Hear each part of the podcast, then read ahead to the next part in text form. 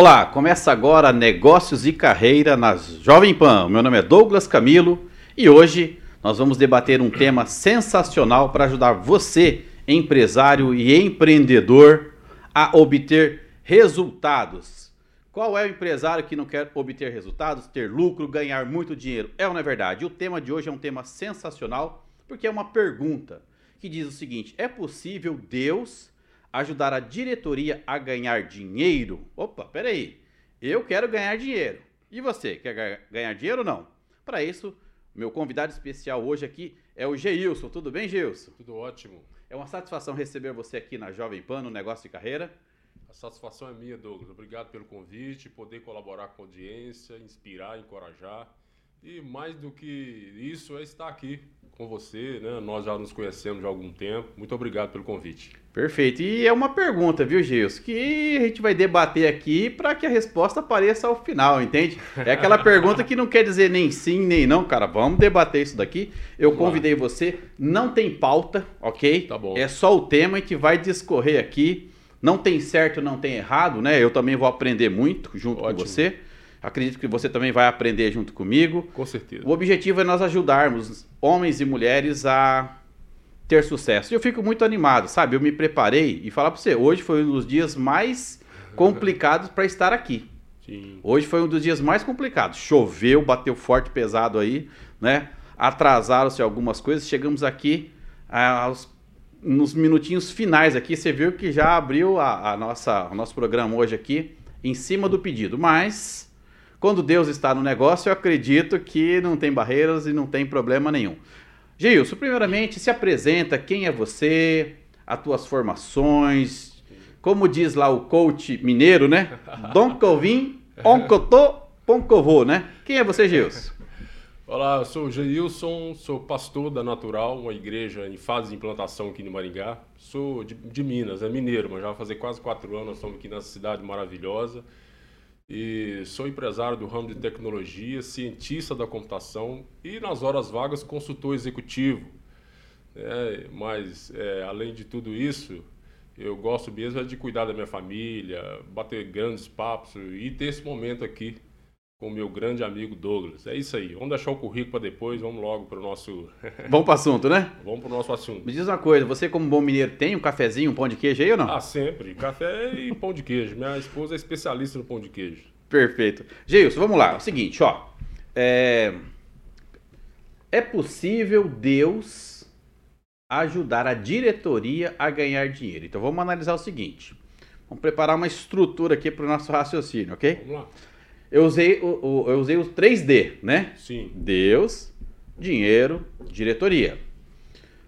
O desejo de qualquer diretor de negócio, cara, é faturar bem, comprar sua lancha, comprar a casa lá no porto, não é? Comer um bom churrasco, tomar um bom vinho, não é? Ter muitos amigos. Isso, não é verdade? Esse, esse é o desejo de muitos diretores, empresários, inclusive o meu, tá? Não vou falar assim, ah, lógico que eu quero, eu quero morar no, na cobertura, quero andar de carrão, esse é o meu desejo. Então, Sim. buscar aquilo que o dinheiro nos dá de prazer, né? Nós montamos empreendimentos para quê? Não é só para pagar as contas. For para pagar as contas, eu vou trabalhar de empregado. Eu trabalho, pago as contas e, como dizia meu pai, aí o cara não vive, né? Então, o, o grande objetivo de qualquer empreendedor como consultor, você sabe disso também, está voltado naquele estresse para cumprir algum propósito, Sim. comprar mais, vender mais, melhorar a, a qualidade e faturar. Sim. E ter um dinheiro, um recurso final para poder desfrutar desse, dessa é, condição que ser empreendedor dá. Uhum. Só que isso está muito condicionado ao modelo de tomada de decisão. E quem toma decisões é o diretor, Sim. é o cabeça, é o líder, é a autoridade, é o empresário. Só que muitas vezes, com a correria do dia a dia, as pessoas falam assim: eu não tenho tempo para algumas coisas. Ou seja, não tem tempo para família, não tem para fazer exercício físico, não tem tempo para dormir, não tem tempo para estudar, porque trabalha, trabalha, trabalha com o propósito de buscar esse dinheiro. Uhum. E aí Deus fica lá por um canto, né? Quando sobra um tempinho, eu dou atenção para esse Deus. Baseado nisso, como que você pode começar a tua fala para a gente organizar essa, esse debate, esse papo de hoje, né? Como você falou aqui agora há pouco, né? é como se nós estivéssemos num cafezinho, aquele Sim. papo descontraído. Vamos lá, para organizar esses três Ds aqui. Olha só, Douglas, quando a gente fala de Deus, dinheiro, diretoria, nós temos aí três dimensões, né? E nosso desafio aqui agora é passear nessas três dimensões, tridimensional, não um papo tridimensional. Ok. Deus, dinheiro e a diretoria. E quando nós olhamos para a conjuntura humana, Douglas, a gente percebe que as grandes realizações humanas, elas não têm como prioritário, como fundamental o dinheiro. Tá. Calma lá. Tá. Então vamos entender uma coisa aqui, ó. Quando você olha para Martin Luther King Jr., uhum. Madre Teresa de Calcutá, você quando você olha para o Gandhi, por exemplo, são líderes, Mandela, por exemplo, um grande líder de expressão mundial. Quando você olha para o que eles construíram, para aquilo que de fato é, exerceu-se no exercício da liderança deles, o dinheiro é secundário. Ok. Agora, não quer dizer que o dinheiro não seja necessário. Ele pode ser até importante em algum sentido, mas ele não é prioritário na nossa vida. E eu acredito que quando nós olhamos também nessa perspectiva para a narrativa bíblica, uhum. do Velho ao Novo Testamento, Deus tem mais o propósito de transformar a nossa consciência, transformar as nossas convicções. Deus tem mais o propósito transformar as nossas convicções do que simplesmente nos ajudar a ganhar dinheiro. Certo. Por que eu estou falando isso? Por que você está falando isso, Jesus? Olha só, se por um lado nós temos as grandes construções da vida, o dinheiro não é prioritário, tá. então subentende-se que o dinheiro ele é um elemento ali importante, mas ele não é o tudo.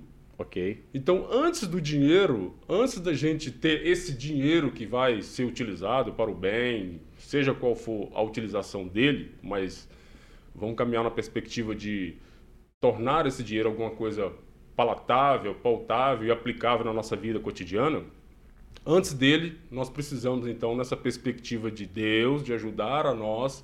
Deus quer transformar a nossa consciência, transformar aquilo que de fato vai fazer sentido na elaboração de planos, na fundamentação de planos, para a gente dirigir e liderar qualquer instituição. Perfeito. Então você está usando algumas palavras-chave aí. Eu estou anotando aqui, tá? Porque Tudo bem. aqui, aqui eu, sou, eu, eu sou aquele aluno que anota, viu?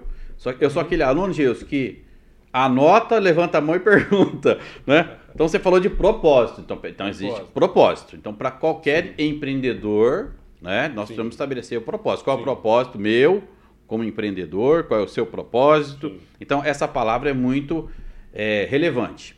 A outra, você falou transformar, aí é Deus é, preocupado em transformar essa consciência, consciência. Que, é, que é o modelo mental, né? Sim. Ok, então são as duas anotações que eu fiz. Perfeito. E agora? Continua.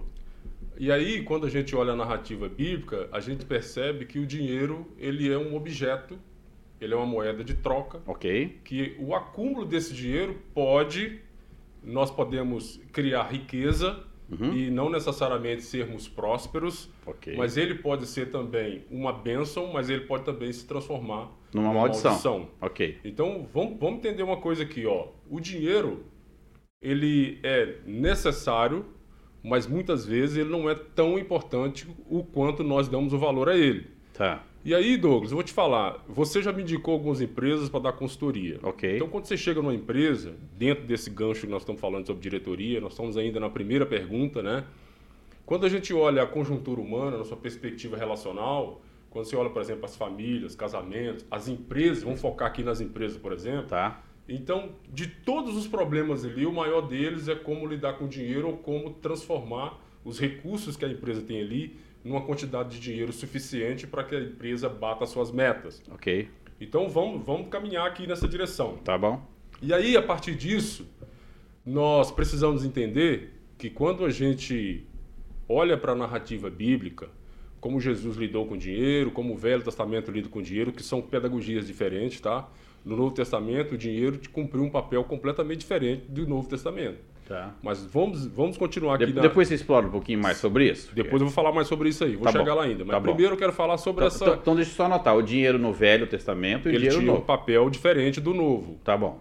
E a, e a perspectiva dele lá são completamente diferentes. Tá bom. São perspectivas diferentes. Então, nesse quesito de que Deus está mais interessado em transformar a nossa consciência para que a gente valorize as coisas que têm valor uhum. e precifique aquilo que tem preço. Ok. Então isso é importante. Então quando a gente transforma a nossa consciência, quando a gente permite pela verdade de Deus, por aquilo que Ele quer realizar em nós, como empresários, como pastores, como pais, como seja lá quem for, nós, o papel social que a gente defende ou que a gente está ali exercendo, Deus está. O propósito dele em toda a narrativa bíblica é de fato cuidar dessa mentalidade para uhum. que a gente tenha assim uma, uma mente transformada, para que a gente estabeleça uma cultura nas nossas relações onde o dinheiro é necessário, mas ele não é mais importante. Por quê? Porque nas relações humanas, uma empresa está construindo.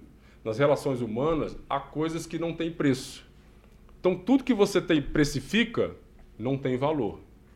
Ok. Mas aquilo que tem valor. Não tem preço, né? Não tem preço. Então vamos pensar uma coisa: a diretoria lá no seu ambiente de trabalho, o que, que ela está fazendo? Ela está precificando as suas relações ou ela está é, buscando de Deus uma consciência transformadora para que ele tenha habilidades, capacidades de construir, como nós falamos lá atrás, que as grandes construções da vida elas não dependeram de dinheiro, para que essas construções automaticamente possam dar o quê? Frutos. Uhum. Então, resultado é uma coisa, fruto é outra completamente diferente. Ok.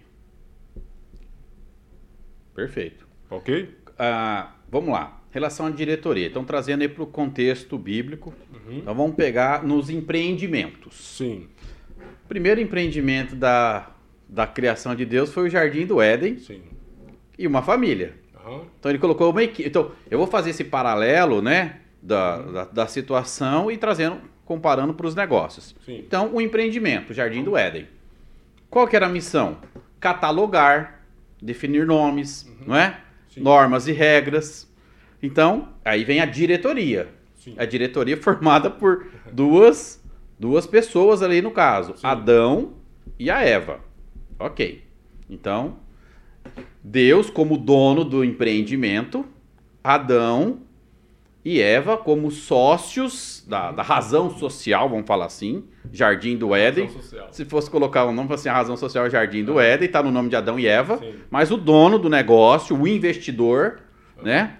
Deus. Ok, primeira coisa. Então, comparando. Sim. Segundo, normas e regras estabelecidas por dono, Sim. por autoridade por o empreendedor, por o investidor, uhum. que era colocou duas árvores no meio do jardim uhum.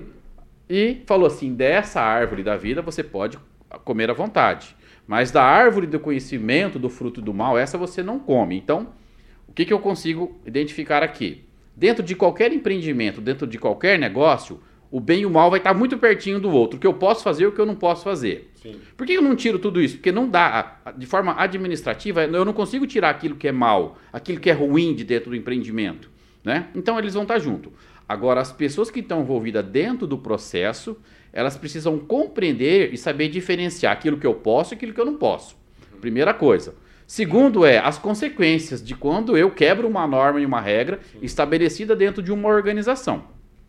Agora, cumpre o papel da diretoria tomar as decisões, dar o comando sem quebrar os princípios. Então, com base nessa analogia, qual que é a sua percepção sobre esse empreendimento, lá na origem, na essência, né, daquilo que funcionou bem, de certa forma, durante um tempo, e aquilo que deu, deu BO depois, que estamos tratando até hoje, né? Qual que é a tua percepção sobre esse, esse empreendimento original?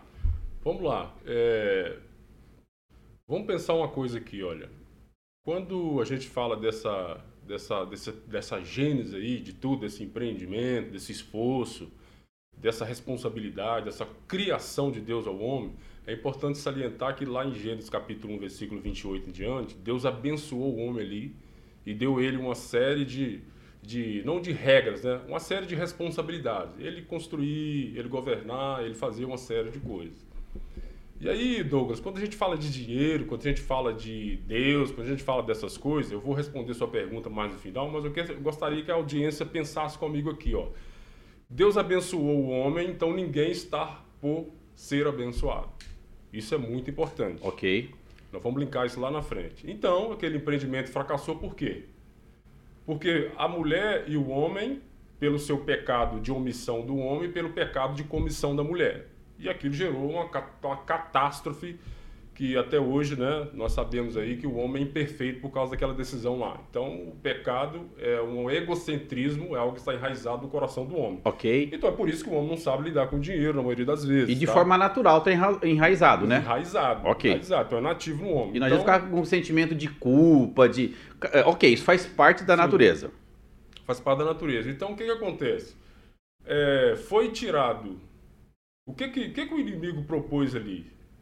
E é exatamente essa armadilha que a maioria das diretorias cai nela. Que as gestões familiares sempre esbarram nela. Porque o, o inimigo, a proposta ali daquele ambiente foi remove o princípio e olha só para o destino. Então tirou o princípio e apontou para o destino. Tá? Então, como se os fins justificassem os meios. Ok. Então isso é muito sério, isso é muito grave. Isso acontece muito até hoje nas empresas, né? Acontece até hoje. Por que, Ah. que a liderança, por exemplo, às vezes fala e frustra?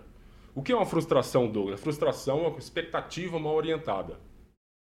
Princípio, quando a gente está empreendendo, tem uma expectativa, mas a expectativa precisa morrer. Depois ela vira uma convicção. Tá? Porque a convicção é o quê? É a fundamentação do que era uma expectativa em fundamentos sólidos, com responsabilidade, compromisso e entrega. Aham. E aí, essa frustração ocorre sempre porque a liderança, qualquer líder, seja na empresa, seja na família, ele está substituindo esses princípios norteadores fundamentais para a vida em troca de um destino muito glorioso, de uma meta muito gloriosa. Então, a liderança precisa entender que o segredo não é as metas, Ok. o segredo está no princípio Tá? que fundamentam os processos. Aham. Então, o segredo está em fundamentar bem o meu empreendimento, porque até o tolo ele pode empreender, Aham. até o tolo pode tentar liderar, não tem problema, mas vai durar? É sustentável? Uhum. Pode ser viável. Então, algumas coisas na empresa são viáveis. Quando eu estou lá na consultoria, a maioria das vezes eu vejo, olha, isso aqui é coisa viável, mas não é sustentável ao longo dos anos, ao longo do Perfeito. tempo. Então, perceba na proposta de Gênesis, de Satanás, foi o quê? Olha, faz isso aí que você vai ser como Deus. Ou seja, toma essa decisão aí, o líder, toma essa decisão que você vai ser como ele. Aham. O cara remove os princípios e, e fundamenta tudo o quê? Num destino glorioso e- sem fundamento. E confunde a mente do da equipe, né? Uhum. Completamente. Ok. E isso vai gerar o quê? Uma frustração que é uma expectativa mal orientada. Perfeito. Ó, você falou aí um pouquinho sobre. Você trouxe a palavra líder, Sim, né? Líder é diferente da diretoria, sim, que é diferente também do investidor. Então existe um novo elemento aí. Sim. Então apareceu aqui o líder. Então vamos pegar aqui lá no empreendimento original, o primeiro empreendimento da face da Terra, né? É, então veio um líder trazendo uma informação diferente do investidor. Porque ele falou assim, cara, não. Porque você sabe que existe na, na empresa a questão do, do título do, do profissional, que é o encarregado. Uma coisa, o encarregado, o chefe, que é o título. Aham. E existe o líder mesmo, que é aquele cara que pode ser um auxiliar de qualquer coisa, supervisor de ninguém, que lidera as mentes que ainda não estão é, com essa consciência voltada para o propósito do empreendimento. Sim. Olha que doido esse bagulho aqui, cara. Ó, não é verdade? Porque é o seguinte, o líder veio, então quem foi no, no- no- em Gênesis lá era a serpente que trouxe uma palavra diferente, uma informação diferente, um direcionamento diferente que confundiu a mente da diretoria. Não é? Aí eu tenho então um diretor e uma diretora, que poderia ser um diretor operacional e uma diretora financeira, poderia ser um diretor é, é, é, administrativo ou uma diretora de marketing. Eu não sei qual era a, a questão ali, mas existem esses papéis. Aparece um elemento que lidera, confunde essa mente, e aí vem a tomada de decisão. Quem toma a decisão é diretoria, não é o líder que toma a decisão. Sim. O líder ele vai tomar a decisão baseado naquilo que cabe às responsabilidades deles. Sim. Você falou ali sobre, você falou, é, você citou aí Gênesis qual? Gênesis 1, 28 em diante. 1:28. E aí que Deus atribuiu, Abençoou o homem. abençoou o homem e atribuiu responsabilidades para ele. responsabilidades. Trazendo isso para o mundo do negócio, isso eu chamo de descrição do cargo. Se, ah, Louco, né? Ó, então é a descrição do cargo. Segunda coisa, quando o diretor não tem a descrição do cargo, ele faz merda, ele vai fazer cagada, ele vai fazer arte. Olha, olha que doido, cara.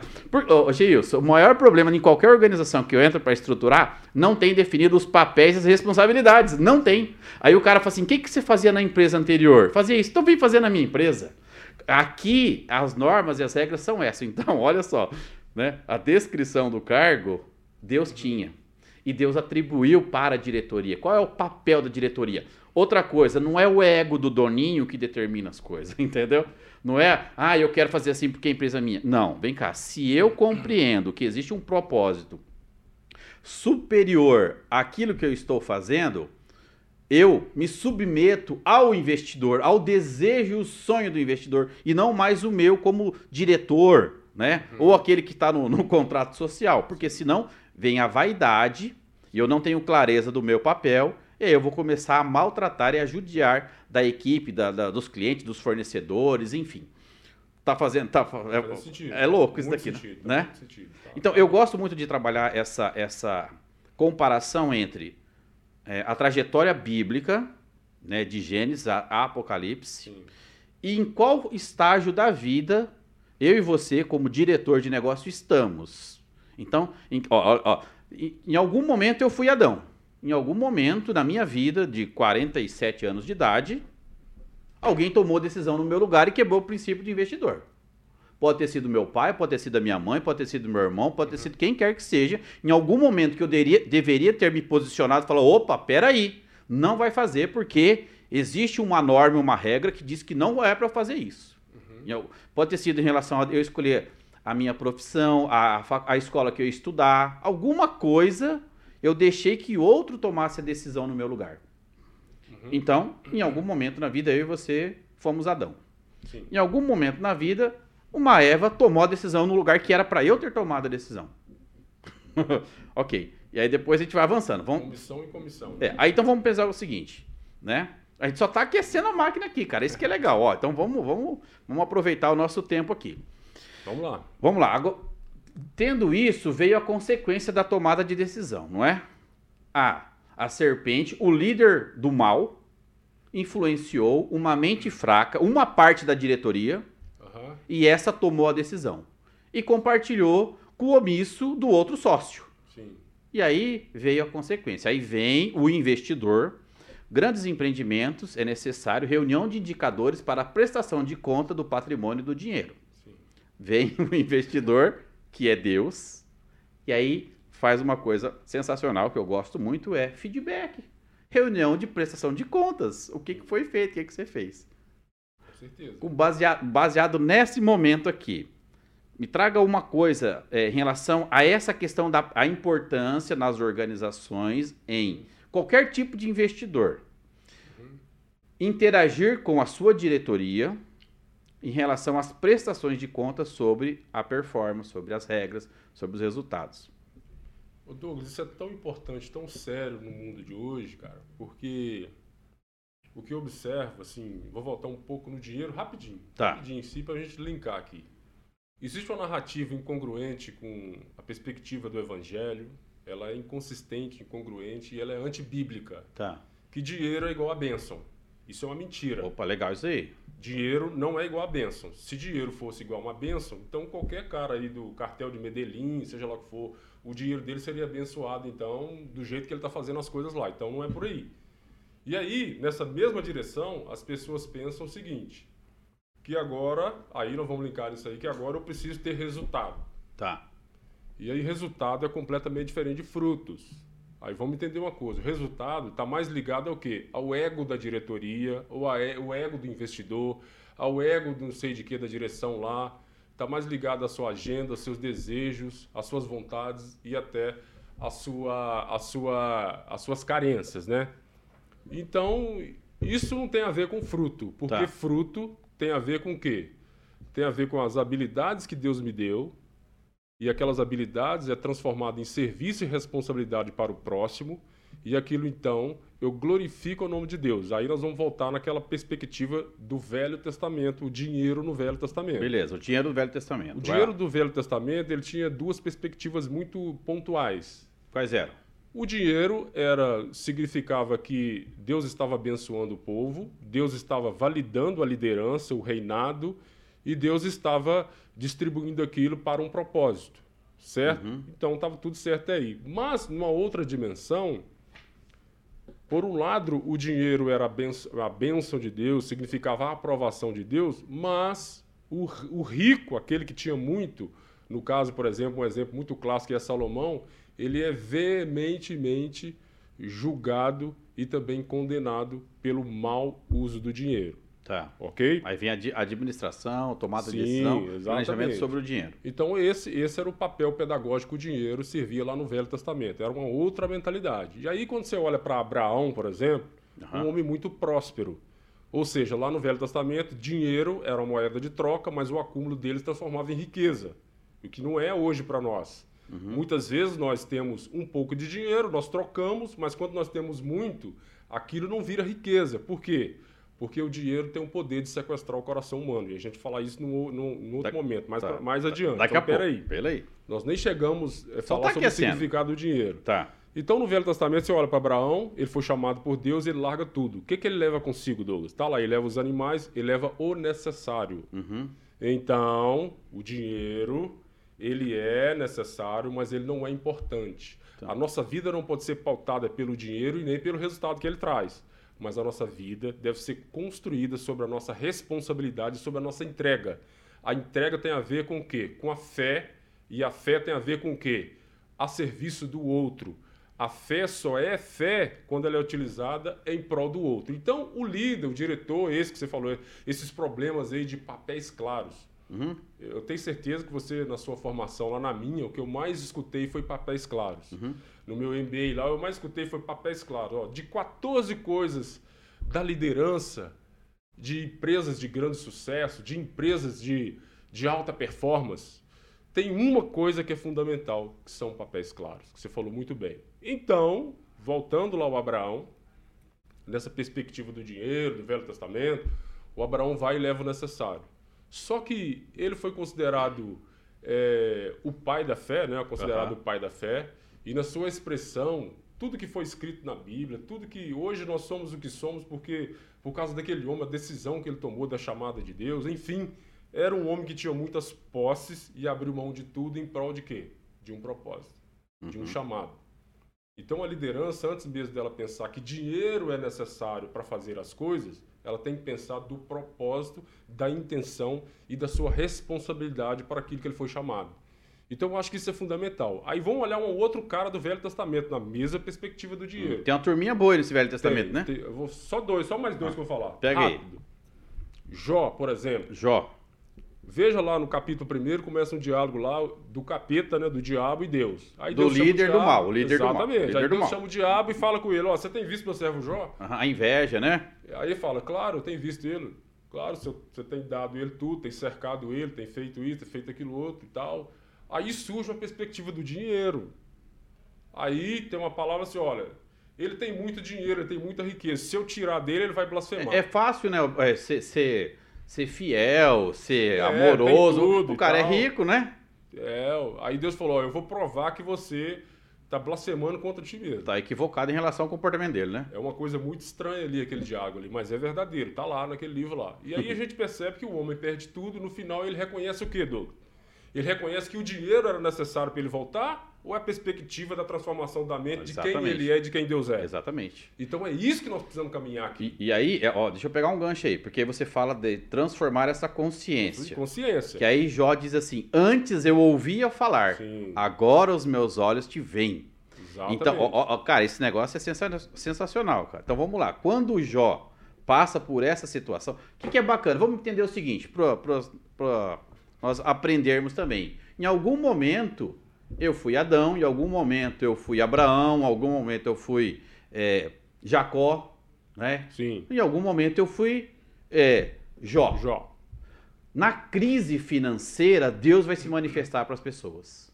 Na crise financeira, Deus vai se, mani se manifestar para você, empresário, que está saindo de uma crise, que de repente os seus negócios quebraram, que a crise veio, que você deixou de vender, que você foi lá no fundo do poço. É a oportunidade que você tem para conhecer Deus, ter esse relacionamento com Deus. É na crise que Deus quer se manifestar, entende? E aí vem outra coisa louca também que aconteceu com Jó. Cara, foi tudo e ficou a mulher do cara. E, e, e a decisão que a mulher de Jó falava é amaldiçoa o teu Deus e morre. Cara, isso é outra coisa também que aí, falando de relacionamentos, porque pensando o seguinte, no propósito de Deus, Adão e Eva, uma unidade, uma só carne, uma só, né, uma, uma unidade que é o desejo de Deus, que existe esse fortalecimento entre o homem e a mulher nos negócios também. Uhum. Não só na família, mas nos negócios. Ah, mas, ah, de repente a mulher não tem. A, você falou aqui a palavra habilidade, não é? Habilidade. A mulher também tem que ter habilidade para poder tomar decisão. Senão começa a virar uma confusão do caramba dentro da empresa, não é? Quantas empresas eu já dei consultoria? Dei não, eu vendi consultoria, porque eu não dou consultoria. Eu vendo consultoria, né? Que é o meu trabalho, né? Uhum. E aí, eu vi as empresas indo para a ruína porque decisões erradas, precipitadas. Então, a mulher tem capacidade de tomar decisão? Claro que tem. Só que tem que desenvolver as habilidades para tomar as melhores decisões. Então, pegando o Jó ali, quando ele entra nessa crise financeira, ele vê Deus. Eu e você, como empresário, passamos por diversas situações na vida, Sim. de altos e baixos. Dificuldades. Dificuldades, que é natural também dentro desse ciclo, né? Quem é que nunca passou por dificuldade, que atire a primeira pedra, né? É natural que, isso. Que, quem é que nunca passou dificuldade, que quite meu boleto, não é? não é verdade? Se você não vai, então vai lá e quita meu boleto, então. É, de repente, a pessoa, essa mente, olha só que doido que eu vou falar aqui, Jesus. Essa mente ainda não transformada não percebeu Deus naquela primeira crise que nós tivemos. Estava no diálogo ali, no embate, né? É. Num, naquele afetado por todas as coisas, com razão. E até. natural, porque é. assim, de repente eu não estava conectado ainda para ver Deus nessa crise que, que passou. Sim. É, cara. Agora vamos pegar 2019, 20, 21, a crise apertou, cara, fica é. em casa. A economia, é, a economia vê depois. Sim. Só que vem cá, vem a crise vem os, boletos, vem os boletos, vem as notificações judiciais, vem o oficial de justiça, vem a busca e apreensão. Ué, não acontece isso? isso? Não é verdade? Não acontece isso? E daí? Quem é essa diretoria em Deus, o propósito? Uhum. Não é? Tá, tá, tá, esse bagulho é muito top. Ó, vamos lá, são... Já temos aqui 30 e poucos minutos. 30 e poucos minutos. De e... sobra ou já falados? É, falados, falados. É, ah, tá ótimo, Estamos no então. meio aqui do, da conversa. Então a gente está ali no meio dessa trajetória bíblica. Então, Sim. eu compreendo que a Bíblia é um manual não para falar de Deus, mas para falar do comportamento humano, que é aquilo que você estuda muito também. Eu sei que você é um especialista nesse assunto, Sim. né? Sobre as características do comportamento humano. Então, se eu e você olhar para a Bíblia como uma linha do tempo, uhum. onde esse Deus que lá no, no momento da, da queda, da desobediência, do errar o alvo, de não, não, não cumprir com as diretrizes do empreendimento, de ter levado a empresa, a primeira empresa à falência. Uhum. Continuou nessa trajetória. Esse mesmo Deus jamais abandonou, jamais se distanciou, porque ele diz que é, quando veio a queda, quem preparou a roupa foi Deus, não é? Quem ficou com ele foi Deus. Deus ele jamais abandonou qualquer tipo de empresário. Creia você em Deus ou não, não importa, entendeu? Para uhum. ele, ele sempre esteve com você. E aí veio esse, esse caminhar. E aí vai mostrando na personagem de cada um desses personagens, dessas personagens bíblicas, eu e você como linha do tempo. Então, em um momento eu fui Adão, que não sabia muita coisa, não sabia cuidar de empresa nenhuma, a primeira empresa que eu tive. e aí vai evoluindo, entendeu? Vai evoluindo. Aí depois vamos pegar ali um pouquinho, você já foi lá para Abraão tal, é, mas pegando aqui, e você pegou Jó depois, é, Jacó né? Que aí já vem onde tem família. Eu não vou nem falar de Adão, de Caim e Abel, a Torre de Babel, a liderança, que aí sobe um líder com um propósito errado, o povo unido, mas com um propósito errado. Mas vamos pegar aqui, eu quero dizer o seguinte: quando vem Jacó, aquele cara que vai fazer negócio e engana os outros, né? É o próprio é, nome dele, né? É. Enganador, usurpador. Usurpador, não é? Então, é um diretor que engana os outros. Ele engana a equipe, ele engana o fornecedor, ele engana o cliente. né? Quando a gente começa a pegar a linha da Bíblia para falar sobre liderança e da diretoria, principalmente, nem eu não quero, não é nem o líder aqui, eu quero usar a ideia da diretoria, que é o cara que toma a decisão. Ele engana todo mundo. E aí você sabe muito bem em relação ao tempo, né? se eu não me engano, foi 14 anos que ele ficou depois numa crise para poder voltar depois, que ele foge. Tem outro, tem outro. Pega esse ganchinho sobre o comportamento de, de Jacó em relação a esse enganar aí em relação a negócio. Você conseguir fazer um paralelo entre o comportamento dele, fazendo conexões para o negócio. Para começar, ele foge porque a, com a ajuda da mãe ele engana o irmão tá. e toma a primogenitura. Então o Jacó, usurpador, enganador, ele está fugindo. E ele vai lá para conquistar a mulher dos sonhos, ele ama a mulher, e aí essa mulher é trocada na hora do vamos ver. Aí ele precisa ficar lá mais um tanto de tempo trabalhando, e tudo que ele põe a mão, Deus abençoa ele. Tá. Só que ele ainda é um foragido, ele precisa consertar a vida dele. Uhum. Ele está indo, está indo. Enquanto ele não tem um encontro com Deus, a sua mente, a sua vida não é transformada. Uhum. Então isso é importante porque o propósito de Deus, mais do que ajudar o empresário a ganhar dinheiro, porque eu acredito que o propósito de Deus, quando a gente olha a narrativa bíblica, é mais em transformar a nossa convicções, transformar a nossa mente para que a gente esteja apto a desenvolver o trabalho de tal modo que esse trabalho devolva para a gente todo o recurso que a gente precisa. Uhum. Então o Jacó lá, enquanto ele não tem esse encontro, enquanto ele não experiencia do poder de Deus ali de maneira muito pontual na vida dele, ele não é uma outra pessoa e nem é transformado. De tal modo que aquele encontro com Deus, Deus muda o nome dele. Tá bom, deixa, deixa eu pegar um ganchinho, segura a mudança de nome aí. Que aí, ó, vamos, apareceu um comportamento aqui. Sim. Ok? De Adão de, e de é, Jacó. Quando Adão pisou na bola, o investidor veio, Adão fugiu. Ó, então, fugiu. Quem, quem pode ser esse? Então, vem uma pergunta aí. Quando Jacó enganou todo mundo e veio a pressão, fugiu de novo. Então, um. E aí vai ter vários outros personagens bíblicos Sim. aí que fugiram, não é? Elias, quando é, foi confrontado por Jezabel, vazou, fugiu também, sumiu. vazou. Então, é, na, é natural Sim. o ser humano fugir na hora que o trem aperta. Isso é natural, não tem como fazer. É natural. Ok. Quando ele foge. então vem cá, se você é o diretor que foge, você tem que mudar a sua atitude. Aí vem cá, pegando esse gancho aí que você fala. Quando é, Jacó ele tá fugindo, porque o irmão dele queria matar ele, o sócio dele ali, porque o irmão dele era o sócio dele naquele empreendimento. Ele fez uma negociação para sustentar a necessidade básica, que tinha fome já. Ele viu uma oportunidade de negócio, vou ferrar com o meu sócio aqui. Acontece isso nos negócios. Eu já vi muitos né, passando por situação assim. Ele foge. Quando ele foge, nesse momento de, de, de deserto, de dificuldade, tem uma oportunidade que você falou aí. Onde o homem, onde o empreendedor, a mulher empreendedora tem a oportunidade de deitar o cabeção numa pedra, que é um lugar duro, e fazer uma aliança com Deus. Porque foi, foi assim que Jacó fez. Se me abençoares, Aí ele joga um desafio para Deus, né, cara? E eu, eu, acredito que Deus ele adora esse tipo de negociação, porque ele fala assim: ah, é, quer ver então o que, que eu vou fazer na tua vida agora? Esse momento, Geilson, quando Jacó tá ferradão, tá cheio de processos atrás dele, saiu vazado, onde ele coloca a cabeça na pedra e faz uma aliança, ele faz um pacto, ele assume um compromisso com Deus. Fala então da importância dessa consciência para fazer um pacto com Deus. Essa consciência foi, ela é tão importante a gente salientar ela aqui, porque a vida daquele homem mudou é, com aquele encontro, né, divino ali. Deus toca nele, na coxa dele ali.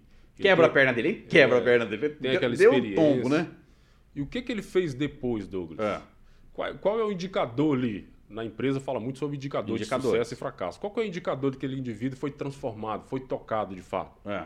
Porque tem muita gente que têm algum tipo de experiência com Deus, mas não são transformadas. E até a gente pode pensar, será que realmente mesmo é uma coreografia ou é Deus mesmo? Será? Será uhum. que é mesmo? Será que todas as transformações ou todas as experiências, as transformações, todas as experiências são podem ser pontuadas como uma experiência com Deus? Então a gente vê ali um exemplo muito claro desse comportamento dele. Olha que ele sai enganando, chega lá engana, é enganado também, vem uhum. correndo, o irmão quer matar, está fugindo, correndo. Mas quando Deus toca e transforma, o que aconteceu lá na narrativa? A primeira coisa, ele vai, encontra o irmão e pede perdão. Uhum. Ele conserta com o seu irmão. Uhum. Então isso é uma evidência. Para a liderança, para a diretoria que toma decisão, é reconhecer que você pode falhar. Certo. É reconhecer que você é falho Uhum. e que a falha humana é inevitável. Então não fica criando expectativa na garantia de que tudo vai dar certo, porque isso é uma miragem, isso não existe. Garantia é uma coisa inútil. A garantia é um apego que você tem sobre o seu próprio ego. Então o diretor que toma decisão na empresa para de buscar a perfeição, para de buscar a garantia. A garantia é para alguém que não tem fé, é para alguém que tem crença. Aham. O que, que é a crença aí nessa perspectiva? É o indivíduo que está fundamentando as suas expectativas nas suas experiências do passado. Portanto, ele se apega tanto àquilo que ele acredita, mas ele esquece do elemento fé. Ele esquece de que o ser humano por si só, ele jamais terá a perfeição e o controle de todas as coisas. Por isso, que é muito mais do que importante, como nós já falamos lá atrás, é fundamentar bem os nossos processos e assumir a responsabilidade mesmo quando nós cometemos os nossos erros. E uma coisa interessante que você fala aí, quando ele volta e, e reconhece com o irmão, ele conserta com o irmão, Conserta com seu irmão. a palavra-chave aí é o perdão. Perdão. Primeiro é reconhecer, verbalizar, falar assim, me perdoa, eu errei. Sim. Geilson, eu e você já discutimos, cara. É não é? Sim, sim. Já discutimos. E aí o que, que acontece? Se não tem maturidade, foge, continua sendo um, for- um- um fugitivo. Então, é natural no mundo dos negócios esses conflitos que você fala. Então, é que eu posso é, é, colocar aqui. Aquele diretor que ainda não sabe tomar decisão de direito, ele vai ver fugindo. E aí vem outro problemaço aí. Começa a criar as empresas no nome de laranja. Tem laranja, tem acerola. Opa, eu preciso fugir para não perder meu patrimônio, né? Como que eu vou, ô, ô, né? Como que eu vou perder tudo que eu conquistei? Então eu vou usar de repente toda a minha, minha cesta de frutas, né? Laranja, banana, né? E aí vai Por quê? Continua sendo um fugitivo, diferente da atitude de Zaqueu. Porque tem um comportamento daquele que não tinha consciência e levava prejuízo para os outros. E aí, quando ele toma consciência, eu tô falando de Zaqueu agora, ele vai lá e já, com Jesus, ele já estabelece uma atitude diferente. Se eu enganei, se eu levei prejuízo, Defraudei alguém. defraudei alguém, se eu dei prejuízo para alguém, eu vou restituir essa pessoa duas vezes? Foi duas 100 vezes? vezes mais. Quantas? 100 vezes mais. Foi 100 vezes mais? Se não me falha a memória. É, eu também não recordo agora, mas sei que então ele teve ali, e com certeza ele aprontou alguma, e teve que re- re- é, recuperar isso daí. Então, a palavra-chave então que surge para você, diretor, queridão, é perdão. Errou, errou com a tua equipe, vai lá e peça perdão, reconheça, errei, falei muito duro. Aí pode, você pode dar uma pinceladinha aí sobre os temperamentos lá, tá? Tá. do dominância, Sim. do disque, né? Influência e tudo mais que você domina. O cara errou, o cara foi intenso. Ô, ô, ô Geilson, o cara deixou a emoção tomar conta, veio o natural do cara e pá em cima da- das pessoas. Como que é essa questão dos comportamentos e também a atitude para pedir perdão? É, geralmente o dominante tem muita dificuldade de pedir perdão. Isso é lato, isso aí é verdade. Eu já observei isso. Isso é ciência. Por quê? Porque a palavra, o maior medo dele é fracassar. Aham. Então, para ele pedir perdão é reconhecer o seu erro. Reconhecer um erro de um dominante é fracassar. Então, ele é mais duro, ele é insensível, ele tem essa dificuldade. Então, ele precisa trabalhar isso. Porque um homem de verdade, um homem responsável, ele é aquele capaz de reconhecer primeiro as suas merdas, primeiro os seus problemas. Pode falar isso aqui, né? Fica à vontade. As suas merdas, né? Primeiro as suas merdas, primeiro os seus defeitos ali. Aham. Essa é, a, essa é a, a sabedoria do homem. Aham. E quando ele reconhece isso, ele tem que corrigir isso com muita velocidade, para que o mundo e as pessoas à volta dele não aponte isso e com frequência na vida dele o que ele precisa mudar. Então, os outros perfis são outras características muito diferentes. Por exemplo, o alto S, né? Que é aquele. Que que cara é o S? Que que é o S? né? Explica. O, E- Que que o é o S é S? estabilidade. Ah. É o planejador. Tá. Planejador é o estabilidade, é o fleumático e é o água, lá para os gregos lá. Uhum. É a mesma perspectiva. Uhum. Esse indivíduo tem muita dificuldade de dizer não. Então ele aguenta agressão, mas ele tem dificuldade de dizer não. Então ele não quer o quê? O conflito. E aí, por perdão para ele, parece ser fácil, mas não é, porque ele é egocêntrico. Hum. Então, toda a dificuldade que ele tem de verbalizar, ele está cuidando, então, da sua própria imagem. Então, ele não tem coragem, ele não tem expressão para enfrentar os enfrentamentos. Por isso que ele é aquele cara estabilidade. Tá. Então, o que que ele precisa fazer? Aprender a dizer não, mas ter um bom motivo para dizer sim. Porque muitas vezes hoje nós ouvimos no mundo de hoje, ó, aprenda a dizer não. Mas aprender a dizer não por si só, sem um bom motivo para dizer sim, Aham. é como se nós estivéssemos sendo levados pela circunstância e negando a nossa própria identidade. Tá. E o, e o alto I? O alto I é aquele cara que é veloz em pedir perdão até demais. Ah, né? Porque ele é muito emocional, ele é voltado para as pessoas, o medo dele é a perda do contato social. Então, se eu cometer um erro, se ele cometer um erro, ele vai ser muito rápido em corrigir aquilo e pedir perdão muitas vezes, porque isso inconscientemente, né, essa ciência comportamental vai trazer para ele o contato novamente. Então ele não tem dificuldade de pedir perdão. É um e, dos será mais que é ver- e será que é verdadeiro às vezes? é, é ver- verdadeiro muito e, é? a- e até mal compreendido, tá? Ah. Ele é um dos perfis dentro da ciência, é o mais verdadeiro e o coração mais generoso, Tá, porque é voltado para as pessoas. Legal. E o alto C? O alto C já é um cara que você multiplica a dificuldade de pedir perdão do dominante para ele. É. Porque ele, ele é o que ele terra, né, para os gregos. Ele é um cara muito rígido. Ele não tem assim, não é preguiça, ele não tem emoção. Então Ele ele, é frio, tende, né? ele tende a tratar as pessoas como coisas. Hum, Então, quando a pessoa comete um erro contra ele, ou ele comete contra as pessoas, ele sempre acha que a pessoa está errada. Por quê? Porque ele é o padrão de excelência na empresa. Ele é o ápice da perfeição. Então Ele isso acha que é, ele acha, né? Tá. Ele acha que ele é o ápice, o ápice da acha. perfeição. Então isso leva a ele um, um egocentrismo tão avassalador que ele nunca acredita que ele precisa pedir perdão. tá. Embora em alguns momentos ele possa. Tá. É Quando- importante a gente falar isso aqui, Douglas, que isso que eu falei que é muito superficial, Sim, sim. né? Mas Muito aí, aqui é o seguinte, o negócio de carreira, meu amigão, o cara tem que estudar. O cara tem que se aprofundar, porque é o seguinte, o objetivo do negócio de carreira é trazer profundidade, Reus. Porque uma coisa que existe um problema seríssimo, a mediocridade, pessoas rasas. Aham. Aí não sai, né, né? cara, vai estudar, se aprofunda. Então a gente tem que derramar, uma- é verdade. Eu já eu dei aula em pós-graduação. Cara, nunca passei tanta raiva na minha vida dar aula para graduado, que não sabe nada. O cara termina a faculdade e não sabe nada. Eu não, eu não sou o expert em tudo, ok? Eu tenho É um minhas limitações, minhas falhas e tudo mais. Mas se eu vou ensinar aquele cara que é graduado, ele no mínimo teria, teria que ter feito a tarefa dele que é aprendida alguma na faculdade.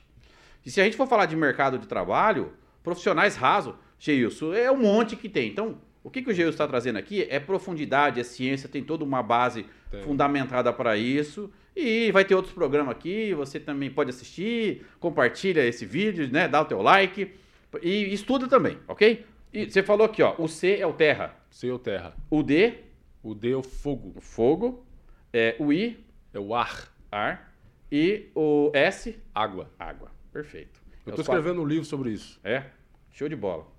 Então, é, aí ó, tem a questão também do Hipócrates, né, que fala do da força, ele fala da que é as cores, é o vermelho, amarelo, azul, Ah, que é a mesma lógica, né? Que é tudo a base esse esse esses quatro elementos aqui, que aí vai vendo os modismos e tudo mais. Mas ok, e funciona, faz total. Aqui tem o colérico, fleumático, sanguíneo, melancólico. Mesmo, mesmo princípio. Mesmo princípio, a, a base é a mesma. Aí os caras, saiu um novo método, nova fórmula, o caramba. O princípio é o mesmo. É, o princípio é o mesmo. E aí, mas voltando aqui para falar do dinheiro, né?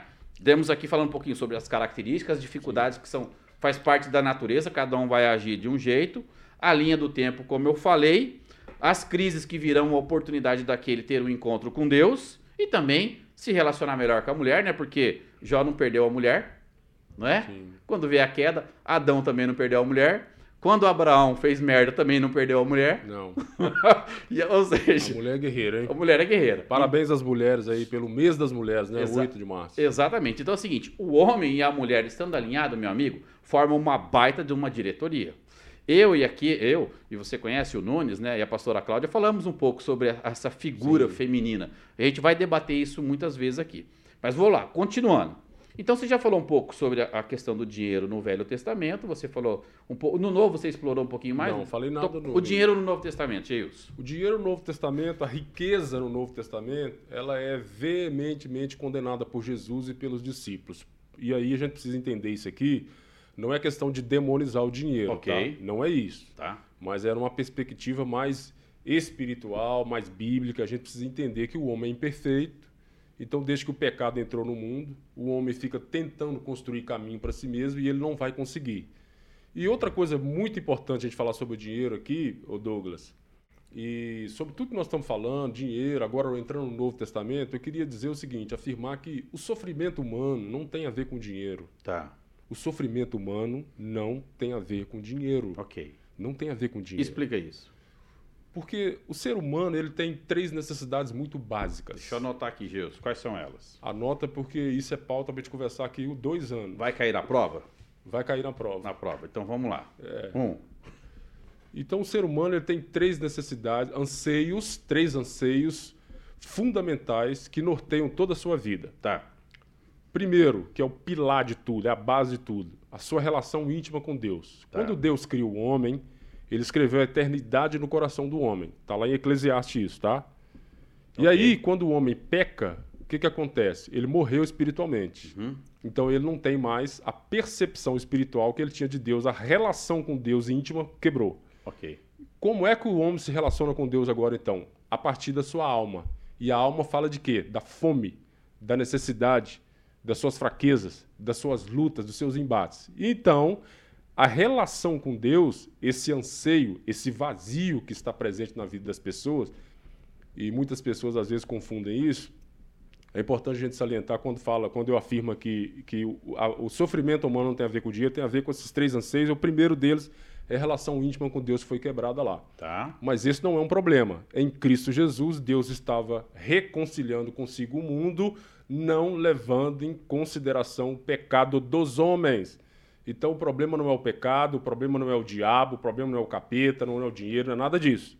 O problema é nós submetermos a verdade de Deus para que a nossa mente seja transformada e a gente entenda que tudo está pronto e eu preciso agora lançar a mão disso com responsabilidade e compromisso. Tá.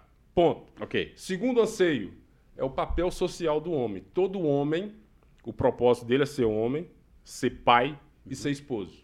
Ou ser esposo e pai. Ok. Esse é o propósito dele. Então, quando ele firma esse contrato social, esse compromisso social, ele constitui o que? A família. Tá. Então, o propósito de Deus é um só, Douglas. Qual que é o propósito de Deus? Muita gente fica escrevendo livro, vendendo, fazendo marketing, é, mirabolância com o propósito de Deus. Então, fica aqui para você, o propósito de Deus é um só, é formar uma família de irmãos, de filhos. Reconstituir a família original, né? Exatamente. Reconstruir essa família. Aonde nós somos uma família de irmãos que damos a vida em prol do outro, servimos o outro. Tá. Então, o segundo pilar desse anseio do homem é essa constituição familiar, relacional. Quem é que não gosta de ser amado? Quem é que não gosta de ser servido? Ter a mulher que ama, chegar em casa, ser recebido pela família. Como o salmista de, eh, escreveu lá no Salmo, falou: ó, a, minha, a minha mesa, a mesa preparada é onde eu encontro todo o sentido da minha vida, do trabalho, do sofrimento e tudo isso. Ok. Então vamos lá. As necessidades, esse Tem a anseio. última. Tem a última? Vai A lá. última, a última aqui. Ah, ah. O último anseio. Qual é o último anseio? Qual que é o último anseio? O último anseio tem muito a ver com o nosso tema aqui. Ah. é, é a aquisição de coisas, de propriedades, de desejos, de coisas que fazem parte da nossa vida. Coisas triviais. Tá. Eu chamo de anseios triviais. Tá. Todo mundo quer ter um bom carro, todo mundo quer ter uma boa casa, todo mundo quer ter uma empresa próxima. Comer um um bom- uma boa comida. esses são os três. Tá. E qual é o problema nosso hoje? Ah, o problema do mundo. Por que o mundo está colapsando? Ah. Porque eles estão só nesse anseio Inverteu, inverteu a prioridade. Inverteu a pirâmide. Poxa Exatamente, inverteu a pirâmide. Ah. Aí, aí esse vazio está instalado na alma. vida. Aham. Não há dinheiro que resolva esse problema, não há riqueza que resolva essa necessidade, não há nada nesse mundo que possa resolver, porque todo homem foi criado para um propósito e ele então agora está desviando desse propósito em função quê? de um objeto. Aí a gente chega no Novo Testamento. O Novo Testamento veementemente é condenado à riqueza por causa desse, dessa problema do pecado do homem, dessa imperfeição do homem. Aham. O homem não sabe lidar com isso. Ainda não tem consciência para lidar com isso, né? e ele só terá quando eu falei lá no primeiro, o que, que é? Qual que é o propósito de Deus? Transformar o quê? Formar uma cultura, Uhum. uma consciência de filho, porque ele já me abençoou, ninguém está para ser abençoado, Ok. então todo mundo já é abençoado, o cara só vive como se ele tivesse amaldiçoado. Aham.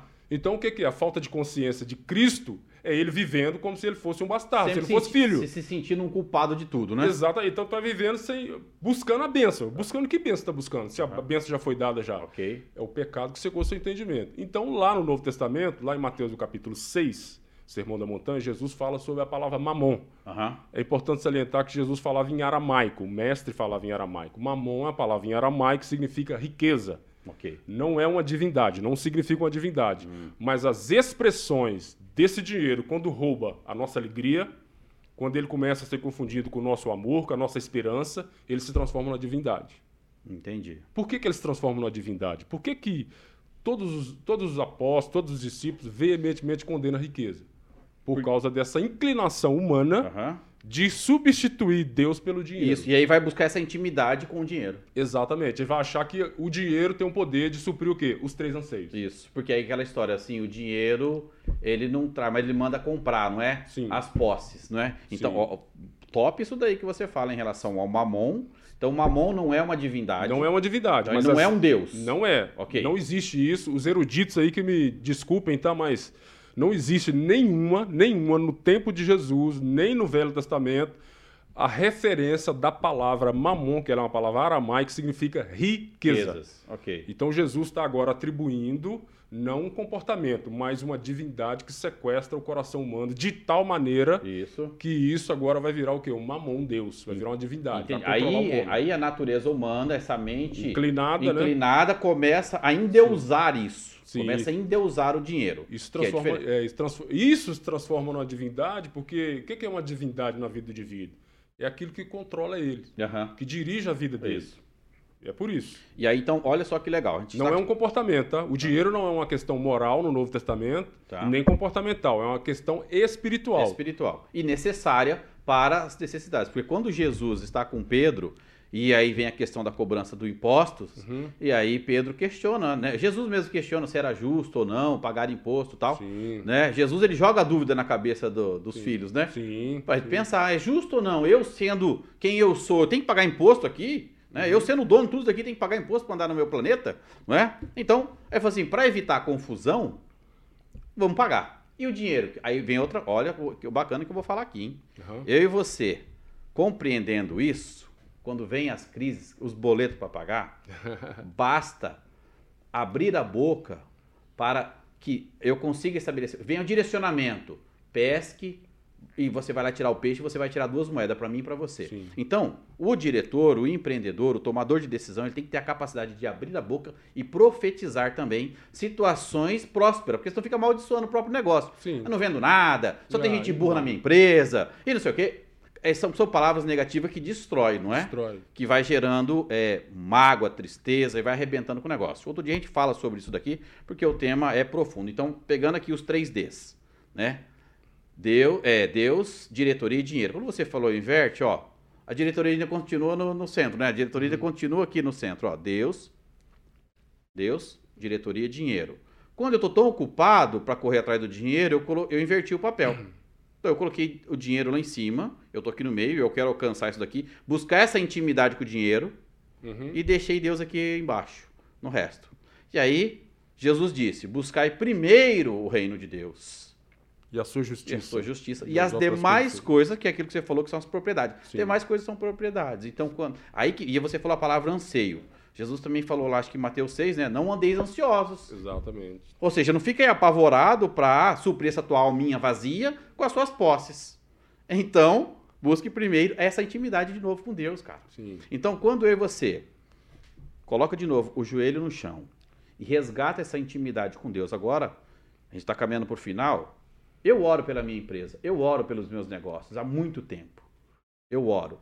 E aí eu falo assim: Deus, me abençoa. Deus, me ajuda, me dá entendimento, me dá sabedoria, me mostra como eu devo fazer, que decisão que eu tomo, como que eu tomo decisão. Eu, eu busco essa informação, porque essa mente ainda não é totalmente expandida, não é uma mente totalmente pronta, ela é uma mente que está dentro de processo, só que na linha do tempo. Agora, para a gente caminhar para o final aqui, porque tinha muitos, tem Davi, tem, tem um monte de gente no meio do caminho aí. Ó, esse daqui, Geilson, é a parte 1, ok? Esse tema, a gente vai trazer outros colegas para debater isso daqui.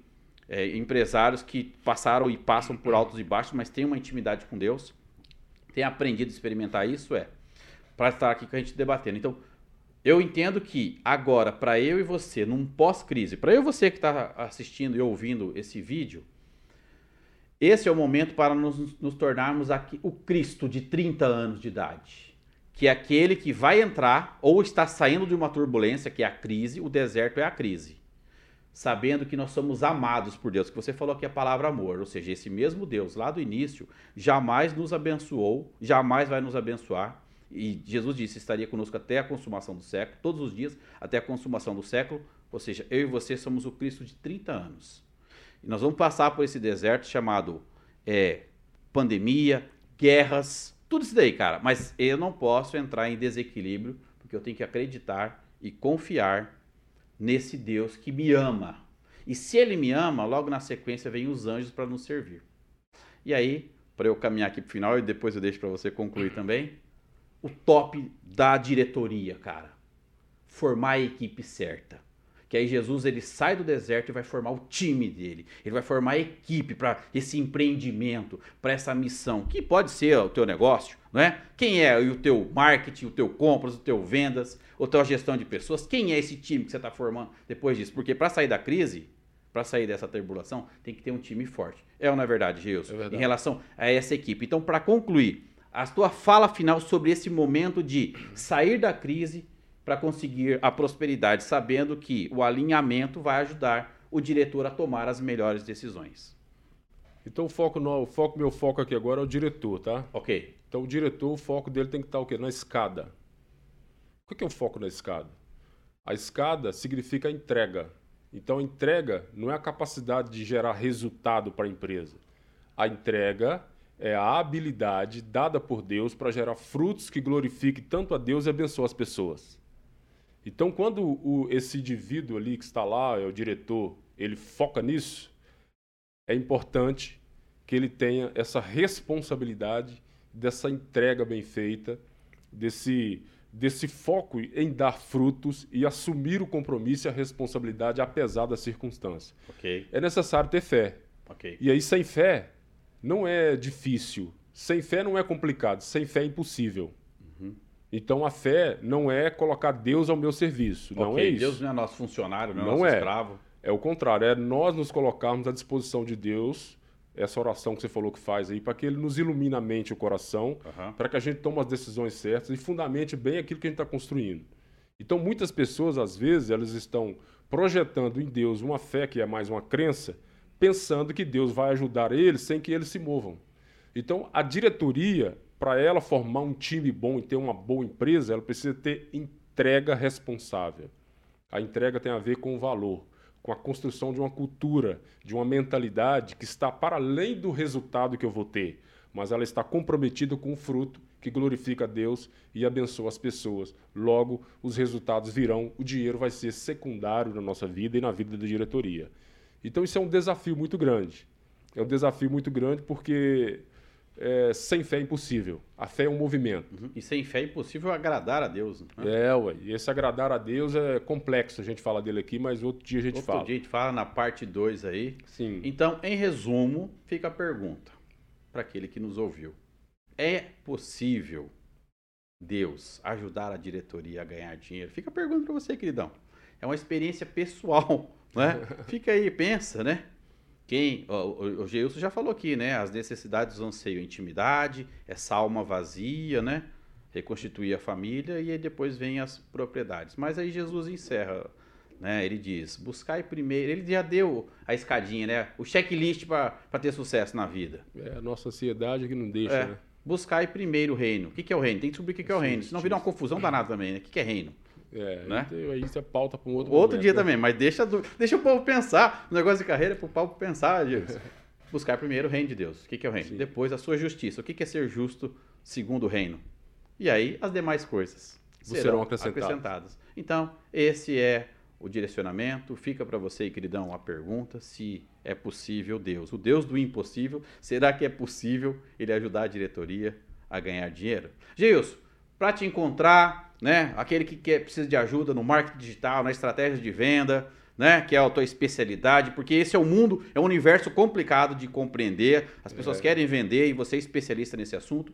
Para te encontrar os seus contatos, como que aquele empresário que precisa de ajuda pode te achar? Nós somos lá no New, New Plaza Tower, né?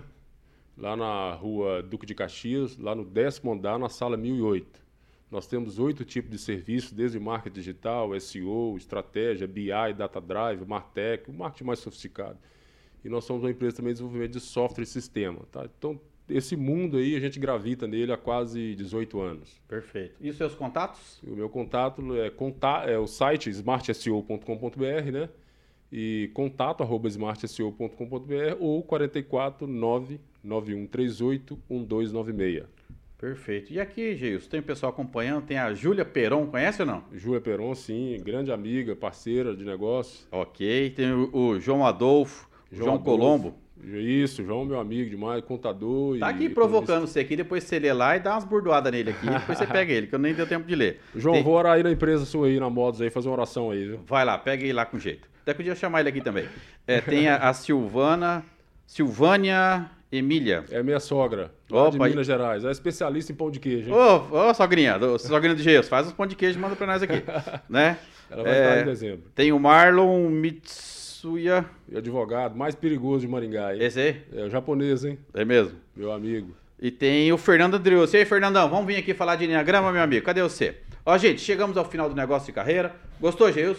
Ah, adorei. Só. Espero ser convidado novamente. Cara, você está convidado, meu amigo. É só ficar na minha cola aí, porque aqui o debate é nesse negócio, tá, Nós podíamos falar sobre a mulher esse mês, hein? A mulher empreendedora. É, vamos planejar isso aí. Dá tempo ainda, dá tempo. Dá tempo. Ok? Então, você, queridão, que nos acompanhou, fico feliz com a sua participação compartilhe esse vídeo, assista de novo. Eu termino o programa, eu assisto de novo, porque eu também aprendo, Gilson. Exatamente. Eu, é, a gente aprende muito assistindo de novo. Então, Gilson, muito obrigado pela tua participação aqui. Deus abençoe ricamente a sua vida, abençoe os seus eu negócios, abençoe. que você prospere, que você tenha sucesso também nessa cidade sensacional que é Maringá e nesse país que é o Brasil. Querido, Amém. muito obrigado. obrigado pela tua audiência.